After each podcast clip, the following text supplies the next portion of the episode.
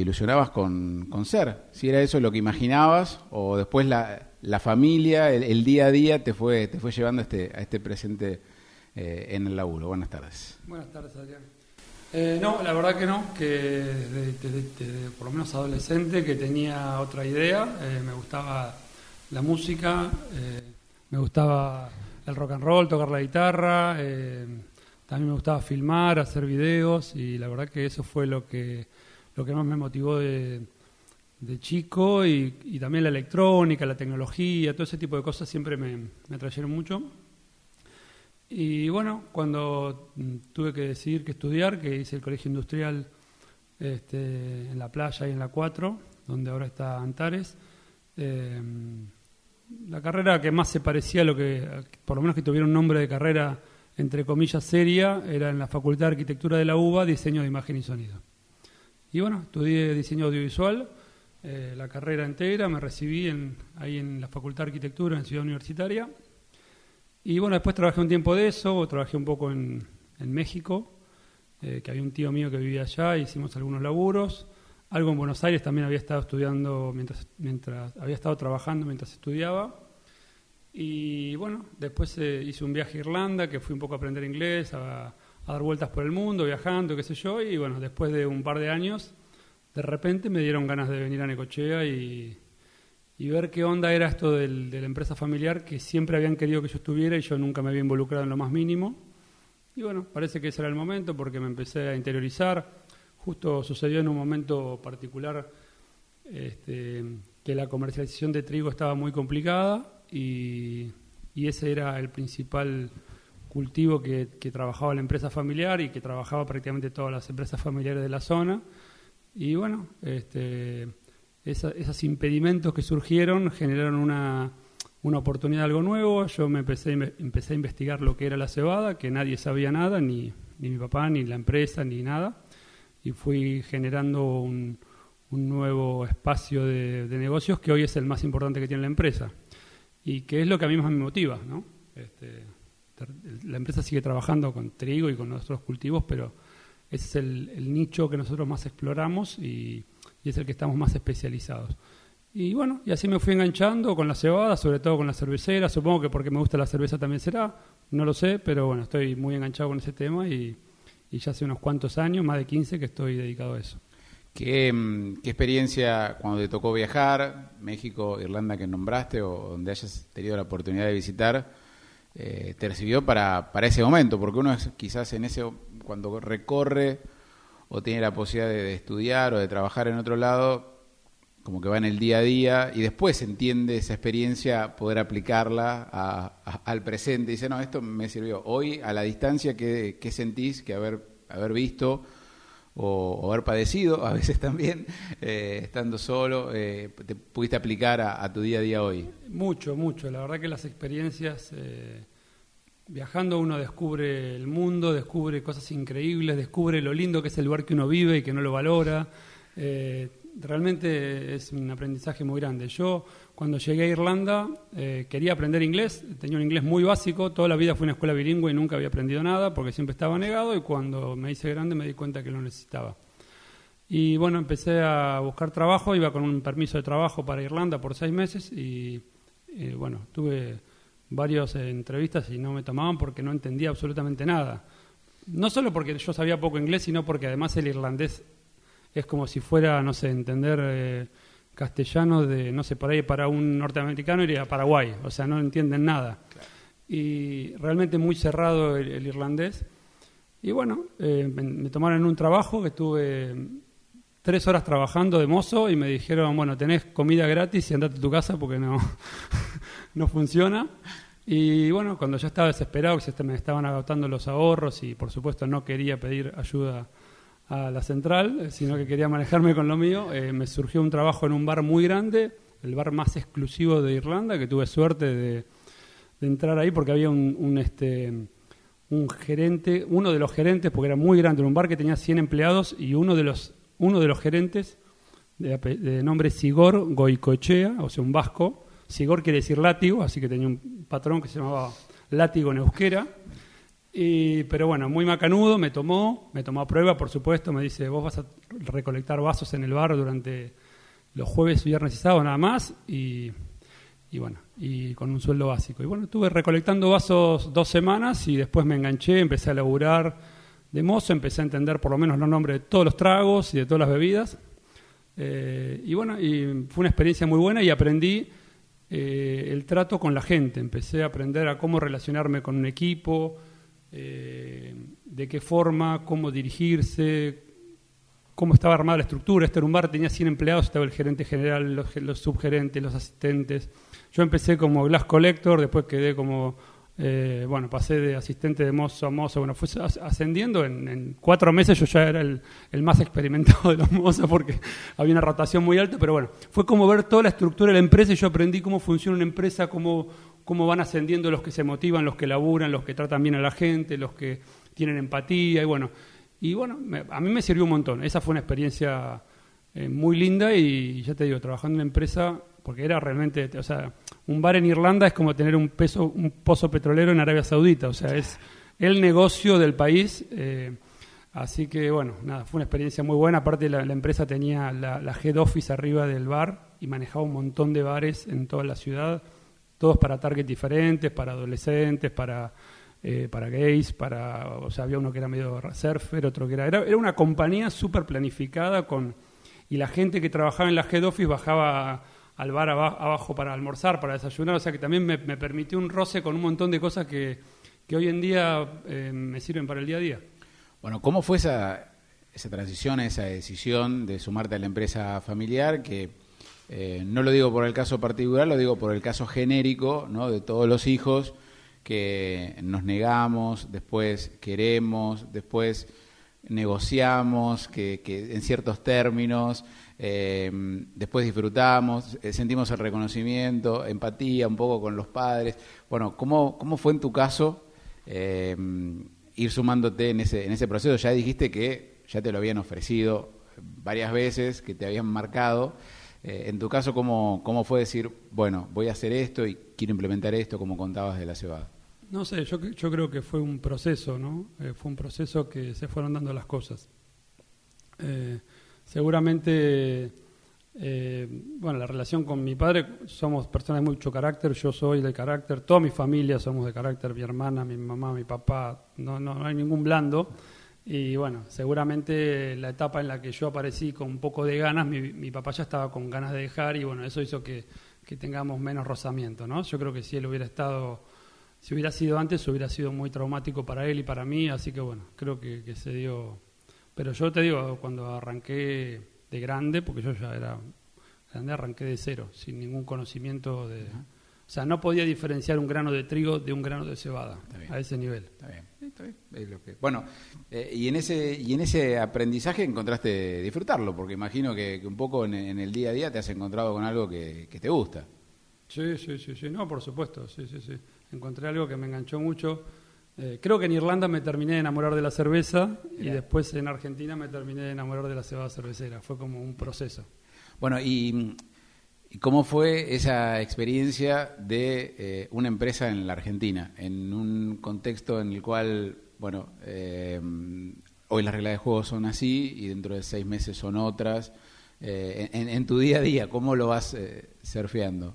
Y creo que es lo más divertido, ¿no? Es una locura, pero bueno, termina siendo divertido, ¿no? Cuando uno habla con, con, conocidos o con amigos que están viviendo, no sé, en Francia o en Suiza, trabajando en empresas y, y por ahí están aburridos, que siempre es lo mismo. Bueno, acá es como que todo lo contrario, ¿no? Tenemos siempre un desafío y, bueno, como todo, ¿no? Uno puede quejarse o puede decir, uy, qué copado, qué divertido. Bueno, hay que tratar de encontrar. Yo, por lo menos, siempre trato de buscar la parte positiva, como cuando pasó con el trigo, que mucha gente lloraba que no podía vender el trigo, que se le echaba a perder y que qué hacemos ahora. Bueno, yo dije, ah, esto es una oportunidad, vamos a ver por acá y terminó siendo una, una, una oportunidad nueva. El otro día charlaba con un, con un amigo y se me ocurrió, me, acordé, digo, viste que Galtieri había prohibido la música de rock, eh, una medida ridícula, ¿no? Prohibió la música de rock en, inglés y, eso hizo que Charlie García sea lo que soy, ¿no? Y, y gran parte del rock nacional gane el,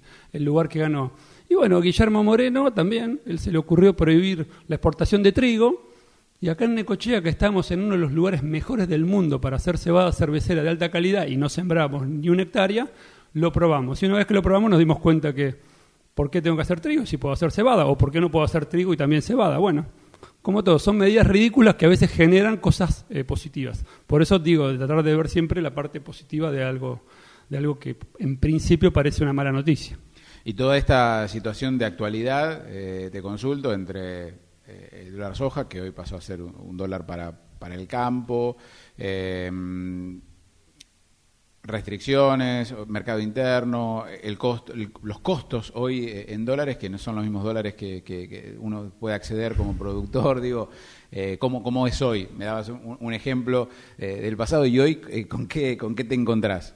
No, hoy es una locura, hoy, hoy hablas con, con quien hables y nadie sabe lo que valen las cosas porque no hay referencia. Hoy eh, la medida esta del famoso dólar agro era para incentivar las ventas y la realidad es que no se ha vendido nada en, toda la semana. O sea, esta es la semana que más menos ventas ha habido en el comercio argentino, quizá en los últimos 50 años, no lo sé. Pero es como, como si hubieran...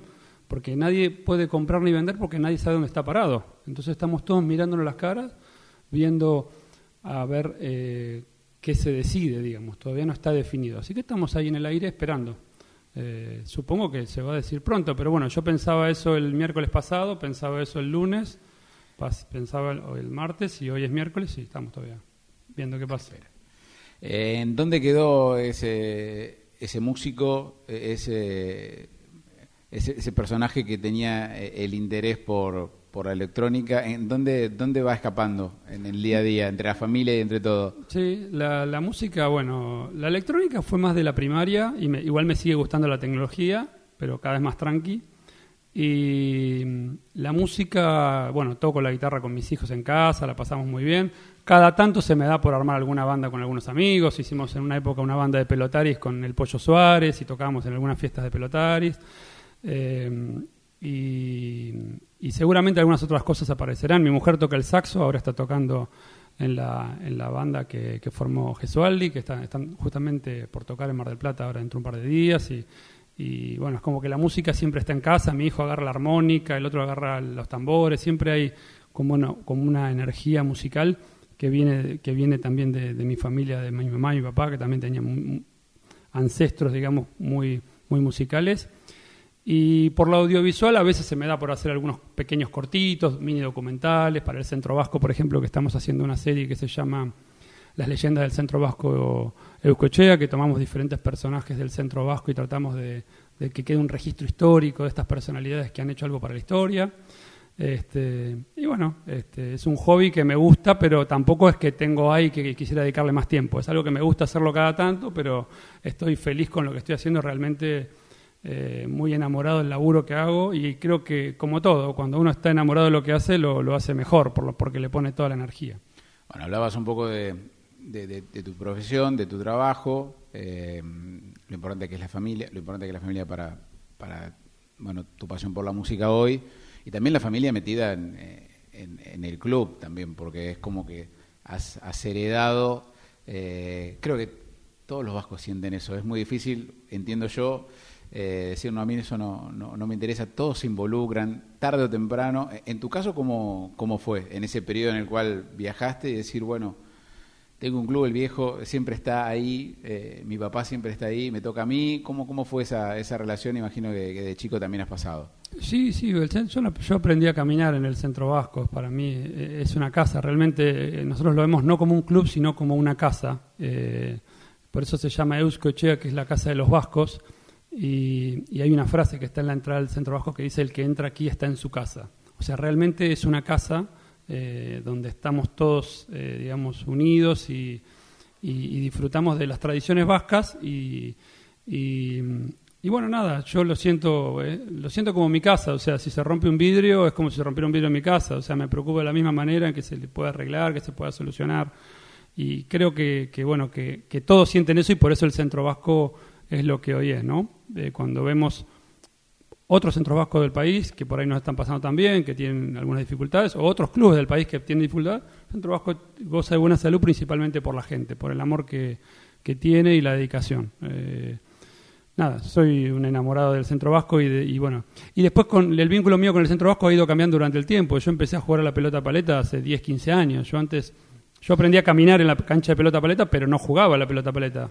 Porque cuando mi papá me decía venía a jugar conmigo, yo decía, no, es un deporte viejo, no me interesa. Y bueno, y cuando mi papá no me dijo más que venga, fui y, empecé a jugar. Eh, en una época tocaba la triquitilla, que es un instrumento vasco que es como un acordeón que, bueno, que, que se empezó a enseñar en el centro vasco en los intercambios que había con el País Vasco y la Toroná y bueno, aprendí ese instrumento, me gustó, después bueno, y ahora me enamoré de la, de la pelota paleta y estoy dedicado a eso. Em, Siempre encuentro algún nicho, alguna ventanita para vincularme. Por ahí dentro de 10 años te digo, me dedico a la cocina vasca y no juego más a la paleta. Bien, bueno, está ahí. Bueno, y justamente la, última pregunta tiene que ver con eso. Em, si tuvieras tiempo libre, no te digo que te jubiles, pero digo, viste, eh, un tiempo que hoy, hoy no tenés, buscalo eh, y decís, o cuando lo tenga, voy a hacer esto. Eh, quizás la familia esté o no esté ya emancipada, pero digo, te doy la posibilidad del tiempo libre, aunque no lo tengas, y algo que, te gustaría emprender que está fuera de, tu día a día. ¿A, qué, ¿A qué le apostarías? te digo, hasta de estudiar o practicar, ejercer. No, a mí lo que más me gusta hacer, que lo hago con periodos cortitos, pero si vos me preguntas a mí, es lo que más me gusta, que es la única pasión que no nombré, que es viajar y sobre todo viajar en tren. O sea, soy un loco de los trenes y, y bueno, nada, eso me, me, apasiona y sí, me tomaría el Expreso de Oriente, me tomaría el Transiberiano, me tomaría el tren de California a Nueva York y una semana, dos semanas viajando, o sea, me encanta, me encantan los trenes, los trenes argentinos me, también son los que más me apasionan. Hace poco con mi familia, con mis hijos chiquitos, nos fuimos en tren de camarote de Córdoba a Rosario, eh, que también una locura para conseguir pasaje porque es muy complicado, toda una logística armando todo para poder viajar en camarote con la familia. Eh, nada, esa es mi pasión y sí, la verdad que eh, a mí me encantaría, me encantaría y creo que lo voy a ir logrando a poco, conocer el mundo entero viajando en tren. Esa es mi pasión. Este, ya te digo, cuando cumplí los 21 años, que pude salir del país, lo primero que hice me fui en tren a Machu Picchu. El día que cumplí los 21 años para no tener que pedirle permiso a mi papá para salir. Porque si no, no me lo daba. Bien, ahí, de Ollaitambo a Aguascalientes. Sí, muy bien. Todo, pero desde Quequén, desde Quequén hasta Machu Picchu. No, pero tardaste como... Desde Quequén, no desde... mes y medio no, no, no, sí, sí, desde Quequén hasta Machu Picchu, el 90% en tren, hubo algún pedacito, inclusive tomamos trenes de carga, todo, una locura. Sí, sí, sí. Bueno, nada, una linda historia que eh, será para otro capítulo. Eh, hasta acá, hasta acá eh, agradecerte la, la charla, de poder contarnos tus, tus pasiones y bueno y en el día a día del laburo y bueno nuevamente el agradecimiento por el, por el tiempo. Bueno, gracias Adrián por todo.